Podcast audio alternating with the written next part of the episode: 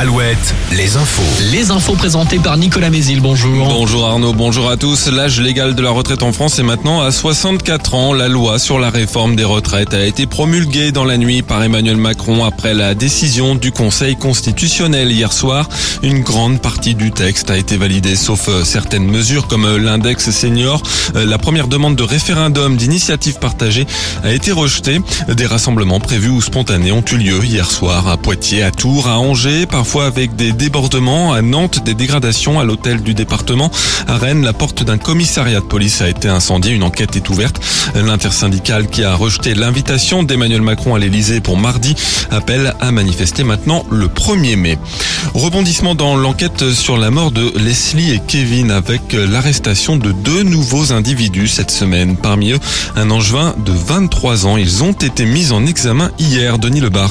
Oui, on le savait, l'enquête n'était pas terminée. Mois et demi après l'incarcération de trois personnes, deux autres jeunes hommes ont donc été interpellés, mis en examen et écroués hier après-midi. Un Normand de 24 ans, mis en examen pour divers motifs, dont ceux d'enlèvement, de séquestration et de recel de cadavres. Et puis un autre jeune, âgé lui de 23 ans, résident dans la région d'Angers. Il sera poursuivi pour assassinat, assassinat au pluriel, précise le communiqué du procureur de Poitiers.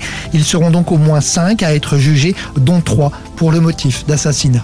En Indre-et-Loire, un enseignant a été mis en examen pour avoir euh, téléchargé 50 000 images, une partie d'entre elles à caractère pédopornographique. L'homme de 44 ans a été placé sous contrôle judiciaire avec interdiction d'entrer en contact avec des mineurs. Un homme interpellé le 20 mars dernier par les gendarmes de Limoges pour des vols de plusieurs tonnes de câbles téléphoniques. Selon le populaire du centre, le suspect serait l'auteur de 26 faits en plusieurs mois dans six départements, dont la Haute-Vienne, la Creuse, la Charente et l'Indre. Il aurait revendu 3 tonnes de ces câbles en cuivre. Total du préjudice, selon Orange, 64 000 euros. Le suspect est en détention provisoire. Il sera jugé le 17 mai à Limoges. L'actualité sportive avec du foot. Lyon bat Toulouse 2-1 et passe devant Rennes au classement de la Ligue 1. Le stade rennais qui accueille Reims à 17h avant le choc entre le PSG et son dauphin Lens à 21h. En Ligue 2, match à l'extérieur aujourd'hui pour Laval, Niort et Bordeaux à domicile pour Guingamp. En national, Concarneau, leader provisoire après avoir gagné hier. Saint-Brieuc a Cholet, match nul entre Châteauroux et Le Mans. En basket, Angers valide son maintien en Pro B en battant la lanterne rouge Saint-Vallier. La Rochelle s'en approche avec une victoire à Vichy. En revanche, rien n'est acquis pour Nantes et pour Quimper qui ont perdu.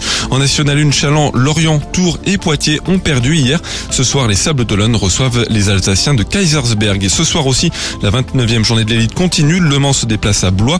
Limoges reçoit Boulogne-le-Valois, le CSP qui célèbre aujourd'hui les 30 ans de sa victoire en Coupe d'Europe des clubs champions. Enfin, les sorties du week-end, la foire internationale de Nantes démarre aujourd'hui autour de Venise et de l'Italie. Le salon du tatouage tout le week-end à Angoulême, salon du couteau aujourd'hui et demain à La Rochelle et en Vendée. La fête du chocolat à Réaumur accueille la Bretagne cette année. La météo avec manouvellevoiture.com. Votre voiture d'occasion disponible en un clic. Deux ambiances ce samedi, ensoleillé de la Bretagne à la Gironde, en passant par euh, les Pays de la Loire et le Poitou-Charentes, plus grise euh, sur le centre Val-de-Loire et le Limousin, avec encore quelques averses